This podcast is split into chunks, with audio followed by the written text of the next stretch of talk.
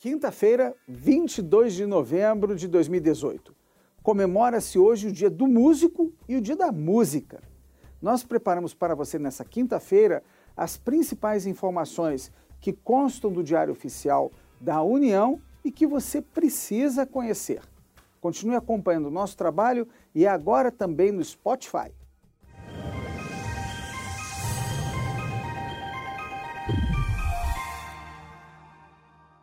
Destaque do Diário Oficial da União de hoje é o Plano Aeroviário Nacional, que definirá a orientação de investimentos e necessidades do setor aeroportuário.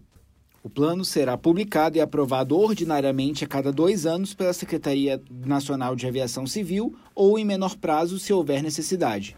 Os estudos, estratégias, projeções e ações são orientadas por premissas e devem buscar o alcance dos objetivos do transporte aéreo. O Conselho de Educação atualizou as diretrizes curriculares nacionais para o ensino médio. Essas diretrizes contemplam os princípios e fundamentos definidos na legislação para orientar as políticas públicas educacionais da União, dos Estados, do DF e dos municípios na elaboração, planejamento, implementação e avaliação das propostas curriculares das instituições ou redes de ensinos públicas e privadas que ofertam o ensino médio. O INCRA instituiu o fluxo interno para tratamento de denúncias encaminhadas à entidade.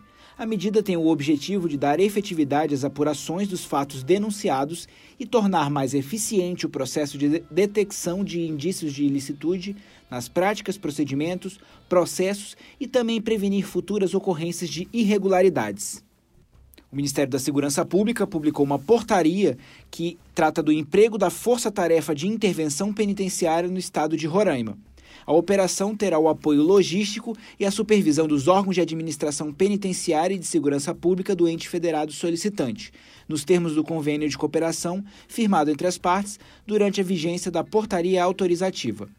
No começo desse mês foi assinado um, um, termo de convênio entre o Estado e o governo federal, no qual foi declarada a intervenção no sistema penitenciário de Roraima. O governo federal estabeleceu as diretrizes nacionais sobre empresas e direitos humanos. O decreto 9571 estabelece que essas diretrizes são válidas para médias e grandes empresas, incluídas as empresas multinacionais que exercem atividades no país.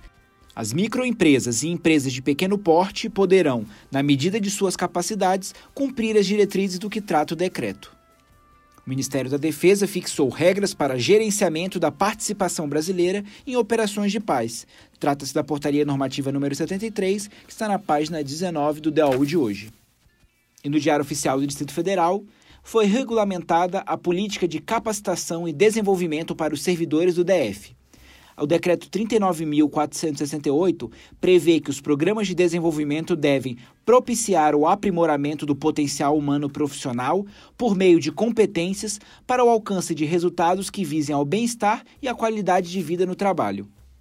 A Secretaria de Segurança Pública publicou as normas para celebração, execução e prestação de contas de parcerias. Trata-se da Portaria 231, que está na página 12 do DODF e a Secretaria de Políticas para as Crianças trata da compensação de horas adicionais trabalhadas. A compensação de horas não poderá ser utilizada para abonar a ausência injustificada no trabalho. O uso fruto de horas deverá ser planejado de modo a não causar prejuízo às atividades da unidade. Acesse o site do Resumo DAU, lá você pode ouvir os resumos dos dias anteriores e ter acesso a textos exclusivos. Digite www.resumodou.com.br. Tenham todos uma excelente quinta-feira e até amanhã.